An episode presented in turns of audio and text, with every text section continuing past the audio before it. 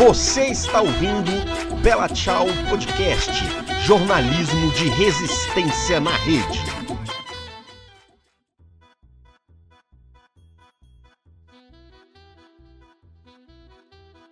Olá, ouvinte! Bom dia, boa noite, boa tarde, boa madrugada.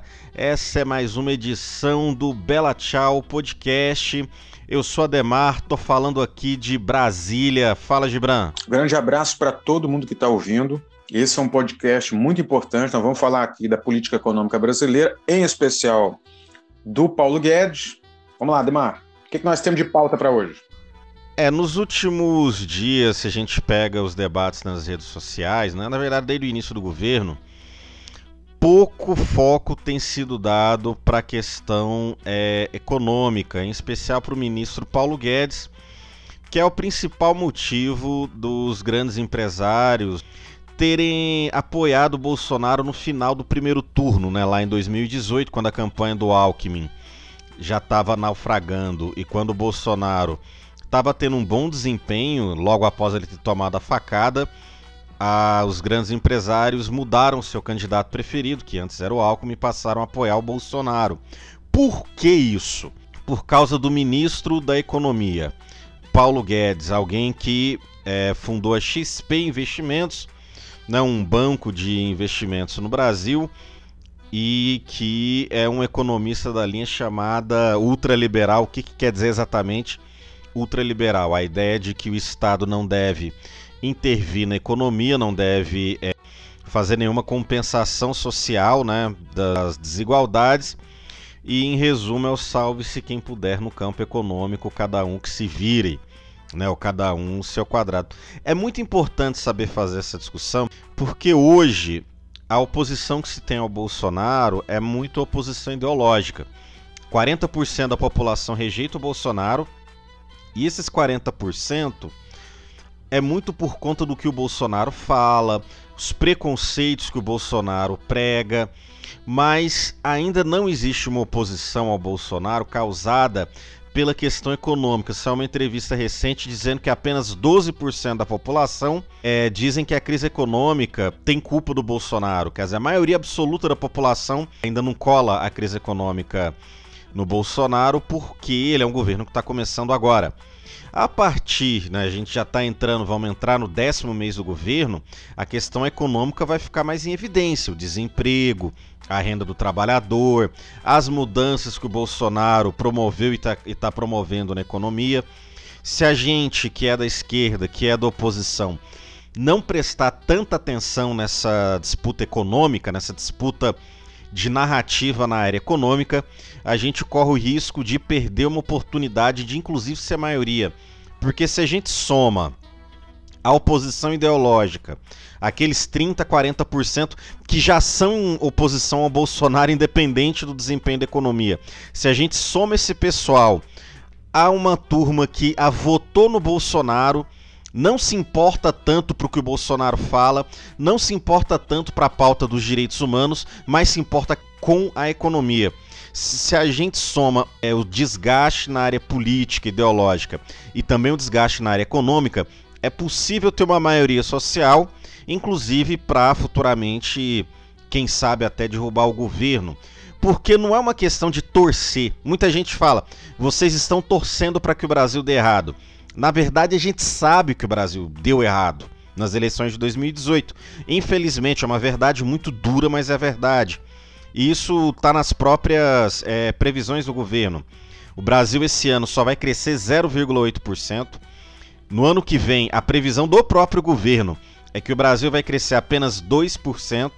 E isso não vai resolver o problema da renda e não vai resolver o problema do desemprego. Não, o próprio Paulo Guedes já falou, ó, dá um ano para a gente arrumar a casa, um ano ou dois, inclusive ele falou. Então ele já cantou a pedra que se a economia começar a desenvolver, é lá no terceiro ano de mandato. Mas aí eles podem ganhar a discussão mesmo com esse baixo desempenho na economia, colocando que a economia está ruim, porque a herança maldita do PT, porque as medidas do Bolsonaro são medidas boas para o trabalhador. Ou seja, a gente que está aí na resistência tem que saber fazer o, o debate econômico, né, Gibran? Economia ela tem um elemento muito importante, principalmente quando você fala de organizar economicamente uma nação para que ela possa ter crescimento, prosperidade, distribuir riqueza, aumentar a renda, né, causar um bem-estar social, tudo isso é, você tem que levar em consideração o fator tempo. Então a opinião pública ela está dando um tempo para o governo arrumar, entre aspas, arrumar a casa, mas cada mês que passa e os números não demonstram nada de positivo, muito pelo contrário, nós só estamos recebendo notícias ruins, essa paciência da população vai ficando cada vez menor.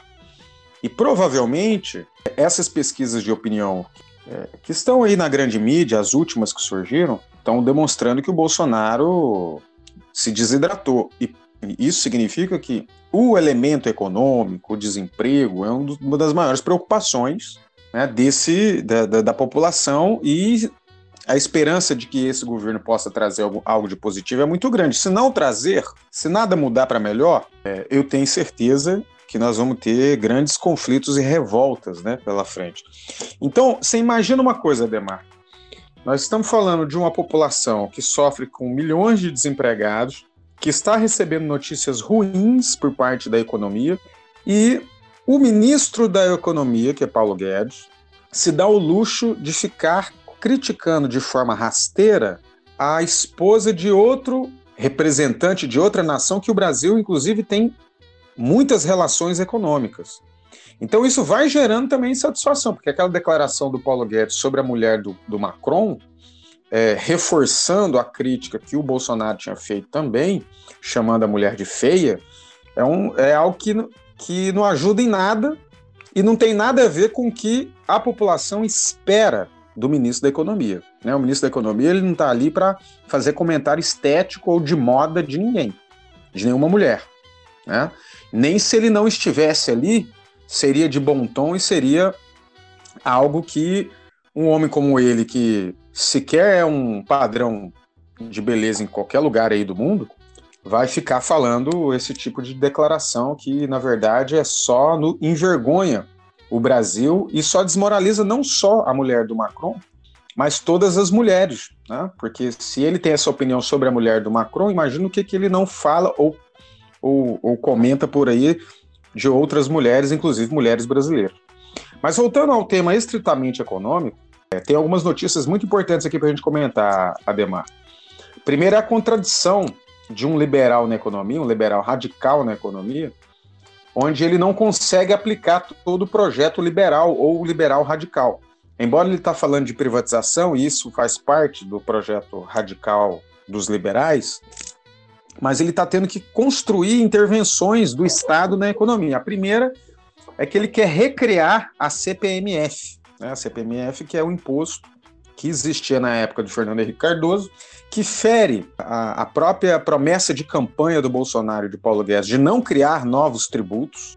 E por que, que ele está fazendo isso? Porque a economia está muito mal das pernas, e ao invés do Paulo Guedes criar é, artifícios para diminuir a desigualdade social, taxando as grandes fortunas, as grandes empresas, que já os grandes bancos, né, que têm lucrado muito, mesmo com o país em crise, só no primeiro semestre os bancos, os quatro maiores bancos, lucraram mais de 40 bilhões.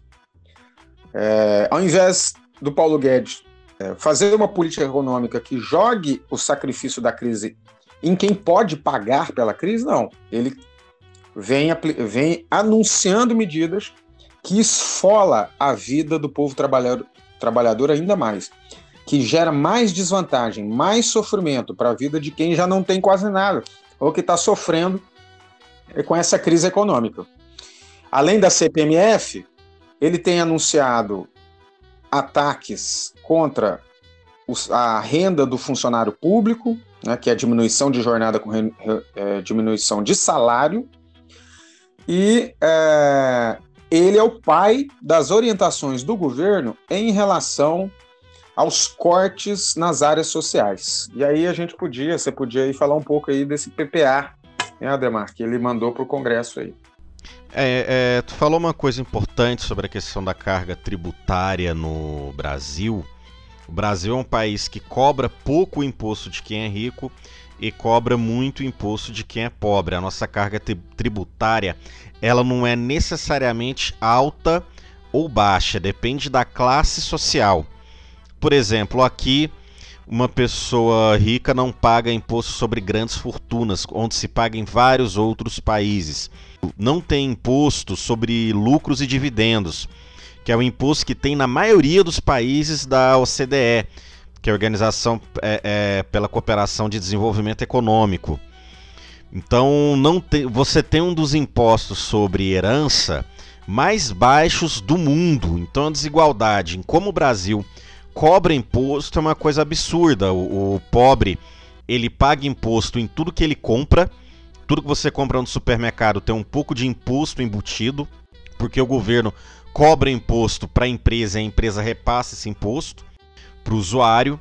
Você tem pouco imposto cobrado diretamente para o grande empresário, para a pessoa rica. E em países mais civilizados, vamos dizer assim, ou em países em que a classe trabalhadora lutou para conseguir é, é, esse ganho, você tem um imposto que vai mais sobre os ricos. Agora, você falou do plano plurianual que é aquele plano de como o governo vai gastar seu dinheiro para os próximos quatro anos. Isso em todo o primeiro ano de mandato tem. Está tendo agora em 2019. Ele foi apresentado agora no dia 30 de agosto. Uma parte interessante é que o eixo social tem apenas 26% do orçamento. A chamada área econômica, que são as medidas para agradar os empresários, ela vai ocupar 66% do orçamento. Então você tem um plano plurianual que em momento algum fala de políticas de, de combate ao racismo, políticas públicas específicas para mulheres, políticas de promoção da, da diversidade sexual. Isso aí você não tem uma linha. Isso aí já, já é esperado, né? Não tem um centavo para nenhum tipo de política para diversidade sexual, para combate ao preconceito contra a população LGBT. Isso já é esperado. Agora, um dado absurdo aqui: dois terços do orçamento vão ser voltados para quem já tem mais dinheiro. O orçamento para 2020, já para o ano que vem, prevê 9% a menos na educação. Se a educação já está ruim, ano que vem vai ser 9%, e o plano plurianual prevê pouca coisa para a área social. Isso vai de encontro à chamada PEC 55, que foi aprovada lá em 2006, na época do governo Temer, que muita gente não entendeu o que, que era o que, que era aquilo naquela época, né? Muita gente achou até bom, não, é, é uma PEC, uma mudança na Constituição que vai obrigar o governo a economizar dinheiro. Isso não é verdade. Na verdade, a PEC, ela limita os gastos, você só pode aumentar de acordo com a inflação, você não pode ter um aumento real nos gastos da chamada despesa primária você não tem um limite de gasto para dívida, você tem limite de gasto para administração do governo e também para os gastos sociais. Então o governo pode aumentar o pagamento para a dívida se aumentar a arrecadação, mas não pode aumentar o investimento no geral dos gastos sociais e também da administração pública. Em função dessa PEC 55, todo ano os gastos com saúde e educação no Brasil vão diminuir. Bom, você deve estar falando da PEC do fim do mundo, né? Que foi aprovada no governo Temer, que foi muito polêmica, teve muitas mobilizações importantes, e ela visava congelar os investimentos, principalmente os investimentos sociais do governo, congelar salários do funcionalismo e por aí vai.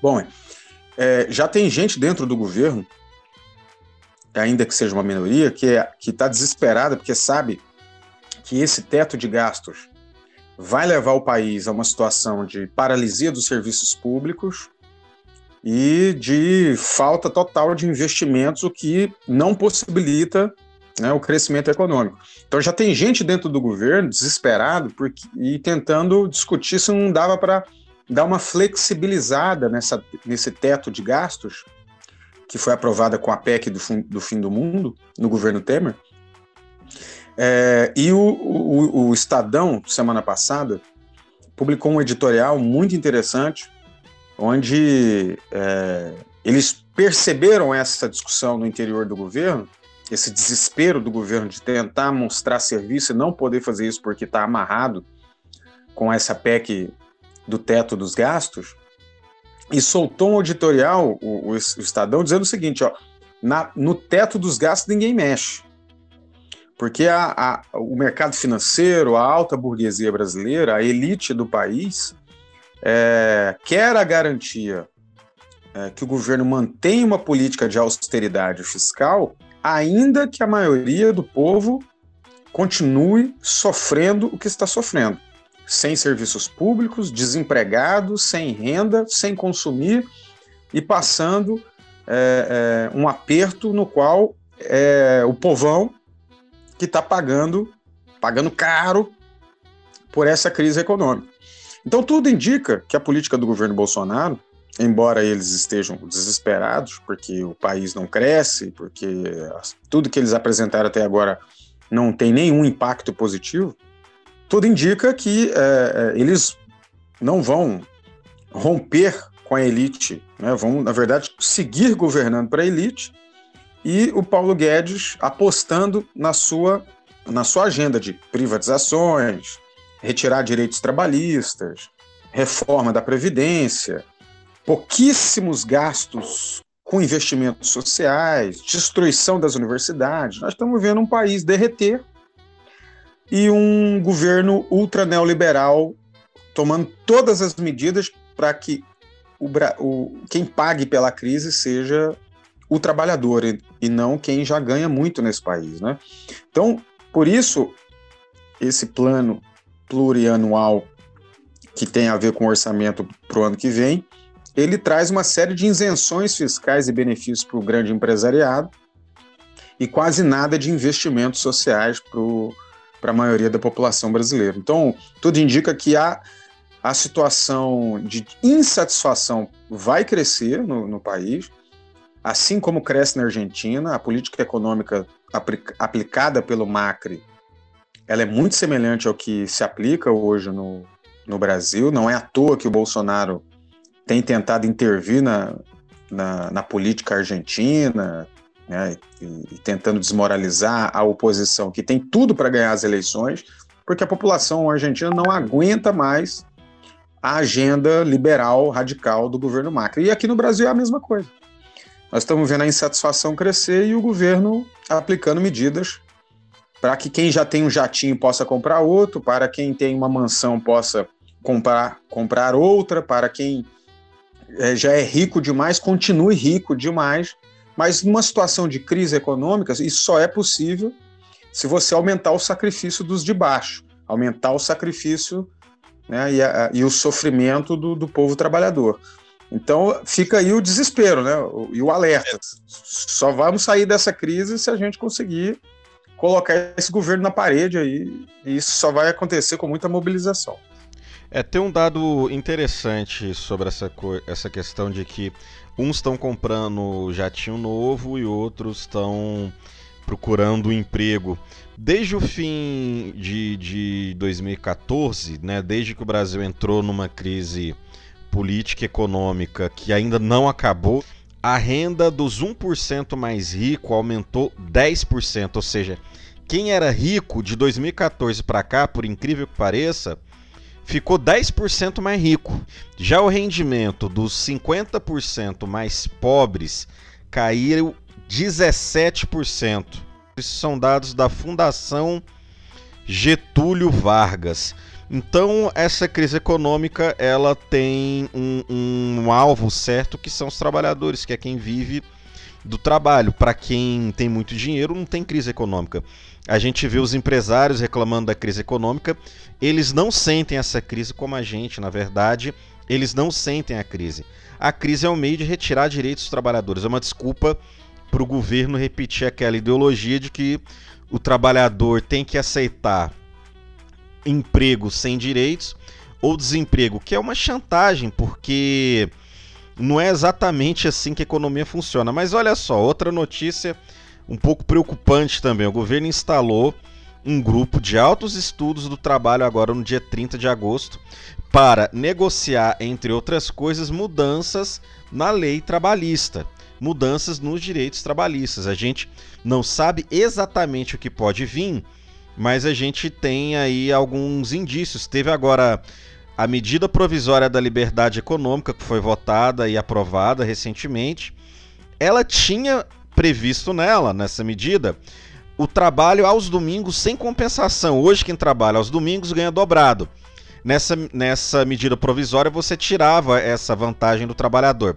Felizmente, isso não foi aprovado, mas com essa proposta de mudanças trabalhistas, isso pode, é, essa proposta pode voltar. Nessa medida da liberdade econômica, passou uma coisa que é o livre acordo para não ter o, o ponto obrigatório.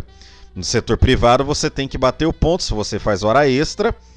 Isso é registrado e você depois pode pedir a, a, pagamento da hora extra.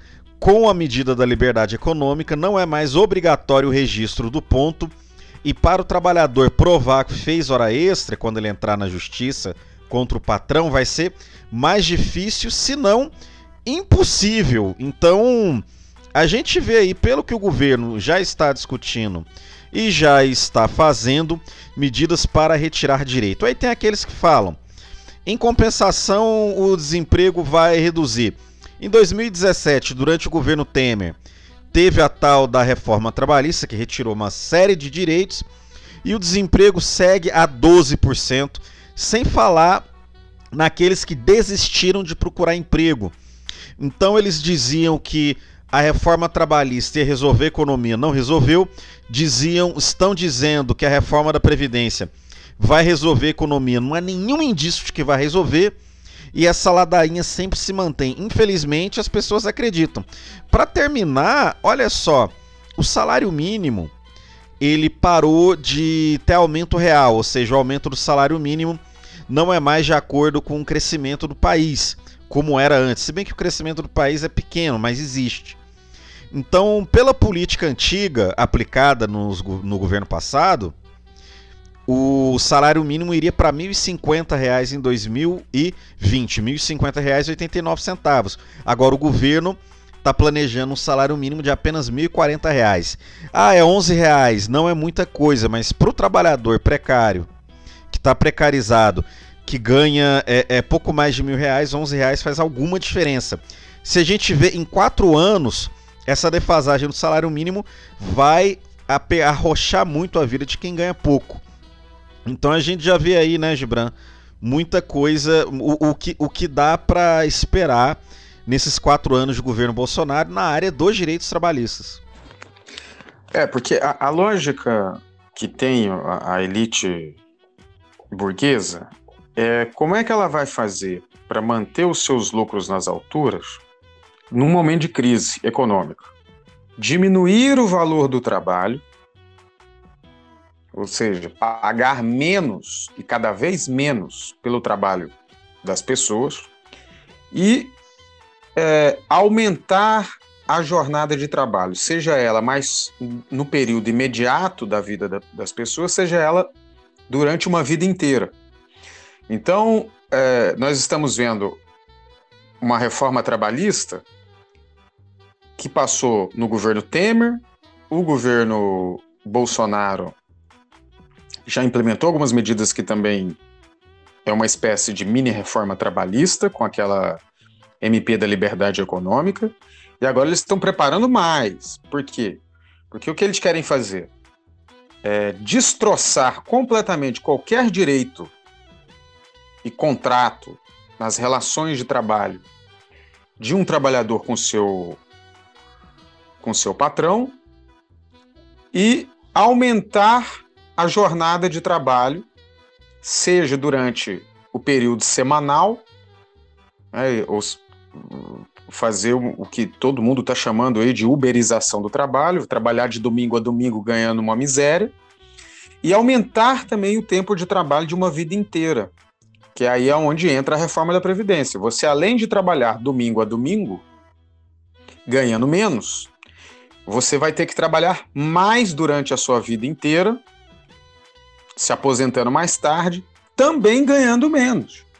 Tudo isso para bancar os grandes lucros dos mega empresários. Então é uma lógica muito simples. E é a lógica do capitalismo. Muita gente já está percebendo essa movimentação do governo e está vendo que é, esse governo né, é, é, tá aí para atender as demandas de pouquíssimas famílias que já ganham muito nesse país. Então, tudo indica, Ademar, que nós vamos ter no próximo período é, o crescimento da insatisfação com esse governo. Muito difícil que, é, que o Brasil saia de uma crise econômica que que satisfaça as demandas dos setores populares, porque todas as medidas do governo vão contra isso. E principalmente no momento onde nós estamos vivendo uma guerra comercial entre Estados Unidos e China, uma crise econômica mundial desde 2008 que não não se fechou.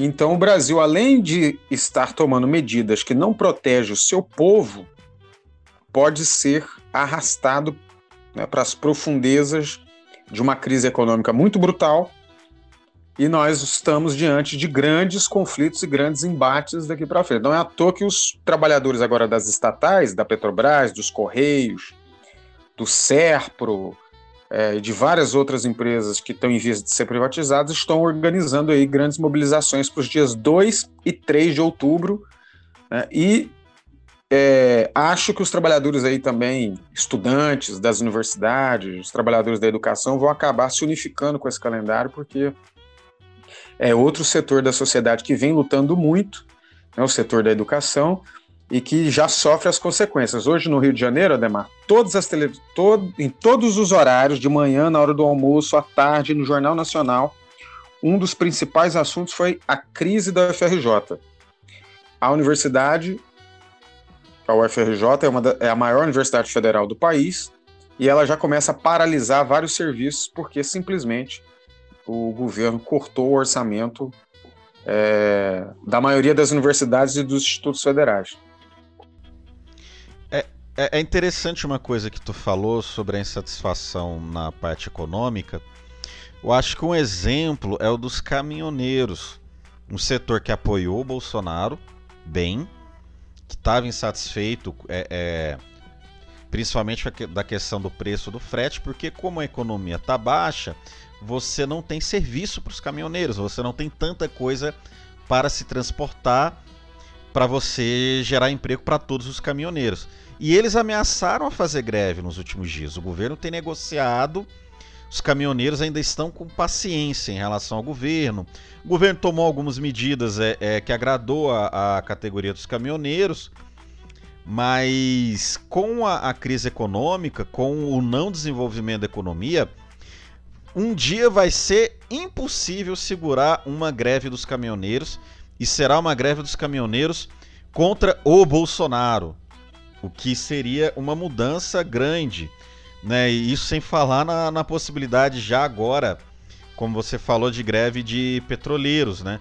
Que é uma categoria que, se fizer greve, gera um impacto da economia é, muito muito grande. Então, isso, isso essa questão da, da, da, da, das pessoas começarem a ver que a economia não vai melhorar com Bolsonaro ainda é muito inicial, mas é algo que gradativamente tem tomado conta. E é isso que vai convencer. Você pega lá aquele seu primo que votou no Bolsonaro, que já parou, você já vê que ele tá parando de compartilhar coisa. Faz uns dois meses que ele não compartilha nada do Bolsonaro. Lógico que ele ainda fala mal do PT, não sei o que, ele ainda fala mal da esquerda.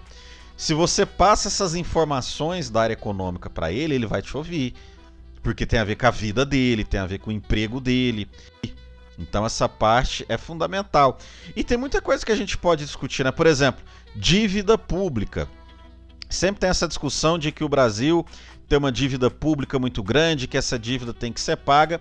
É importante colocar que é uma dívida que ela ocupa quase metade do orçamento federal, geralmente ela ocupa mais de 40% do orçamento federal, né, incluindo o que o governo arrecada de imposto e também quando o governo emite título de dívida para pagar outra dívida. Se você soma tudo isso, dá 40%. E essa dívida é uma dívida que nunca passou uma, por uma auditoria, como manda a Constituição Federal. Essa discussão também é uma discussão muito perdida, até pela esquerda, né? É, é a dívida pública, ela é o que impede o governo de investir mais em saúde, educação, inclusive aumentar salários, aumentar o salário mínimo. E é uma dívida ilegal sobre vários aspectos. Inclusive o Equador, que é um país muito menor que o Brasil, fez a auditoria da dívida e descobriu que a maior parte da dívida é ilegal e cancelou a maior parte da dívida. Se o Equador pode fazer isso, por que, que o Brasil não faz isso? Isso é algo que os governos do PT se recusaram a fazer. Foi um erro dos governos do PT. E lógico, o governo Temer e agora o governo Bolsonaro são totalmente comprometidos com o pagamento da dívida pública. Então é importante a gente não perder também o fio da meada dessa discussão, que são, são as questões dos direitos trabalhistas, é, a maneira como o Brasil cobra imposto, que vai além só da quantidade de imposto, mas como se cobra imposto, a dívida pública e como o Brasil é, direciona o seu orçamento. Então, esses elementos de debate, na minha opinião, são fundamentais para dialogar com aquele cara, aquele mesmo, aquele cara que votou no Bolsonaro, não é um fanático babante, mas votou no Bolsonaro e ainda está dando um crédito para o governo. Eu acho que o segredo para discutir com esse cara é justamente dominar essa questão do debate é, econômico, né? O governo está estrangulando os sonhos do povo brasileiro e a sobrevivência do povo brasileiro para garantir o sono tranquilo e a vida boa dos banqueiros. Essa é a lógica. E é exatamente por esse motivo que, durante a crise econômica, o povo brasileiro está sofrendo, com desemprego e tudo mais que nós estamos vendo aí de miséria, desigualdade social escandalosa, e ao mesmo tempo os banqueiros estão lucrando, como eu disse agora há pouco, né, os quatro maiores bancos brasileiros, com um lucro de 40, mais de 40 bilhões no primeiro semestre, Vamos ver como é que vai ser no segundo semestre. Agora, isso aí tem um limite. Vai chegar um momento que o Brasil vai derreter completamente. O que, que significa derreter completamente? Não vai ter mais serviços públicos funcionando. Nós já estamos vendo essa, essa semi-paralisia acontecer em alguns órgãos públicos, em especial na educação. Como, por exemplo, essa semana cortaram mais de 5 mil bolsas de pesquisa. A pesquisa já, já foi o primeiro setor que, que parou. Não tem mais pesquisa. Acabou. Ah, inclusive a cientista da UFRJ premiada, que ia começar agora as pesquisas sobre o Zika vírus, vai ter que adiar porque não tem verba. Então vários setores vai, vão começar a parar. O governo vai ter que tomar uma decisão. Ou ele vai destruir o país para garantir os contratos absurdos com os banqueiros, ou ele vai ter que parar de pagar a dívida. Você sabe quem é que fez isso há duas semanas atrás? O presidente da Argentina desesperado por conta das primárias na Argentina, que já demonstrou que ele vai perder a eleição, sem caixa dentro do governo, porque tudo que se investe na Argentina vai para a mão dos banqueiros do sistema financeiro. Ele decretou moratória para tentar salvar a pele dele agora no período eleitoral. Mas tudo indica que ele vai. Ou seja, decretou que não Exatamente. vai pagar a dívida. É, só que isso a gente.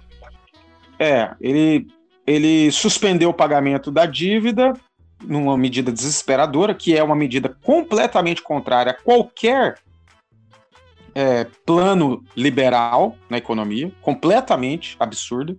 Nenhum liberal propõe fazer isso, ele teve que fazer porque ele vai perder a eleição, né? E é, está tentando uma, nego, uma renegociação com o FMI. Então a Argentina é um país que está de joelhos para o Fundo Monetário Internacional com um presidente ultraliberal que prometeu tirar o país do caos econômico e só fez aprofundar o país muito mais no caos econômico para garantir a vida boa dos banqueiros que estão dominando aquele país. Então, tudo indica que o Brasil vai para o mesmo caminho. Só resta saber o que, que o Paulo Guedes vai fazer. Se ele vai destruir, e o Bolsonaro, né? Se eles vão destruir completamente o país, ou se eles vão ter que fazer igual o Macri, que é um grande amigo do Bolsonaro, decretar moratória na dívida pública. Não tem saída, Demar. Não tem saída. Ou é uma coisa, ou é outra. E aí é onde entra. Né, você falava aí, ah, aquele seu primo que é. eleitor do Bolsonaro e tal. Uma hora, até esse sujeito vai perder a paciência. Até esse sujeito vai perder a paciência, porque ele vai se ver numa situação onde não tem emprego, o cara prometeu emprego e não veio emprego, o cara prometeu uma renda melhor, não veio renda melhor, o cara prometeu é, tirar o país do buraco e ele está fazendo é cavar mais fundo, o, o fundo do poço que já é uma situação grave que vive o país. Então eu eu não vejo perspectiva nenhuma positiva para o país se o Paulo Guedes e o Bolsonaro continuarem governando o Brasil. É, é, essa coisa da política de emprego é muito absurdo. Se você tem uma. Eu estava pensando, você tem uma mudança na lei trabalhista que aumenta a carga horária, o aumento da carga horária ele naturalmente vai trazer desemprego. se eu tenho 20 trabalhadores e eles trabalham 40 horas por semana, mas agora eu posso aumentar a carga horária desses, desses trabalhadores para 50 horas, eu vou demitir gente. Porque menos gente vai fazer o trabalho que mais gente fazia antes, porque cada um vai trabalhar mais. Entende? É, é, é, é inconcebível você achar que você vai gerar emprego aumentando a carga horária. O negócio é que se você gera desemprego, você reduz o consumo. Se você reduz o consumo, você quebra a economia, porque você vai vender para quem? Você pode produzir muito, explorando o trabalhador, mas você vai vender para quem? Para quem exporta, para quem vende soja, petróleo, enfim, para quem vende produtos é, é, para outros países, que é o que o Brasil exporta, né? As riquezas naturais, não é um problema ver o Brasil miserável. Eles não, para esses, não importa se o Brasil é miserável.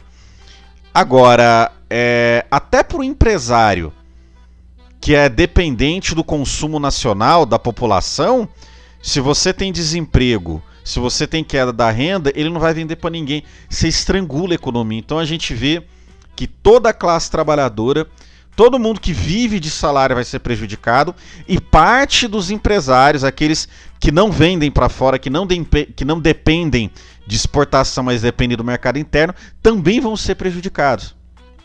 Nos próprios Estados Unidos, quando teve a crise econômica, o governo teve que intervir.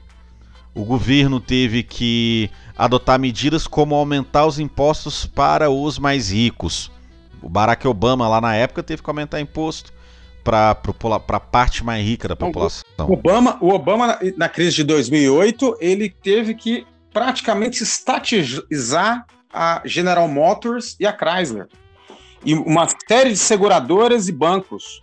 Eles, o, o, governo americano passou a ser sócio dessas empresas porque elas estavam completamente quebradas. O que fere, né, o que desmistifica esse discurso dos liberais de que o Estado não deve intervir na economia. Né? Não deve intervir na economia até a economia não quebrar, né? É, é, essa é a lógica deles. E se você pega no mundo a perspectiva para 2020, ela não é das melhores, dado que os Estados Unidos têm dado sinais de uma nova recessão. Você tem a briga entre China e Estados Unidos que não tem hora para acabar. E isso tem, inclusive, feito o mundo, né, os analistas econômicos do mundo, a preverem um futuro no próximo ano, daqui para até 2020, que não é muito promissor. Né? E é interessante, outra coisa que desmente, a China, que não é uma economia é, é que a gente possa considerar hoje como um país comunista, né? não é o que hoje a gente pode considerar como um país comunista, mas quer queira, quer não, a China que é a segunda maior economia do mundo, é a segunda maior economia do mundo, e que é um país que tem um crescimento sustentável nos últimos 40 anos, um crescimento de mais de 6, 7%, às vezes 10%, é uma economia dirigida pelo Estado. É uma economia onde a maior parte das empresas tem é, interferência do Estado. É um país com muita intervenção do Estado na economia e é um país que não só não quebra, mas que cresce acima da média e pode ser é, até a principal economia do mundo daqui 20 anos. Né? Logicamente, voltando a, a, a, fazer o apontamento, não é uma economia considerada socialista, mas é uma economia com grande intervenção do Estado. E aí, como é que fica esses economistas que dizem que tudo é o Estado não pôr a mão, o Estado não pôr a mão? mas a China põe a mão e está crescendo a 6% e vai ser o país mais rico do mundo. A China Como é que fica isso aí? É, é o país que mais tem estatais do mundo. A maioria do PIB chinês é por conta dos negócios e das atividades desenvolvidas pelas suas estatais. E boa parte do que o Brasil privatizou nos últimos anos, poços de petróleo, hidrelétricas e agora é, é, vários, vários setores da infraestrutura brasileira que o Paulo Guedes é, quer privatizar, quem comprou e quem quer comprar são as estatais chinesas.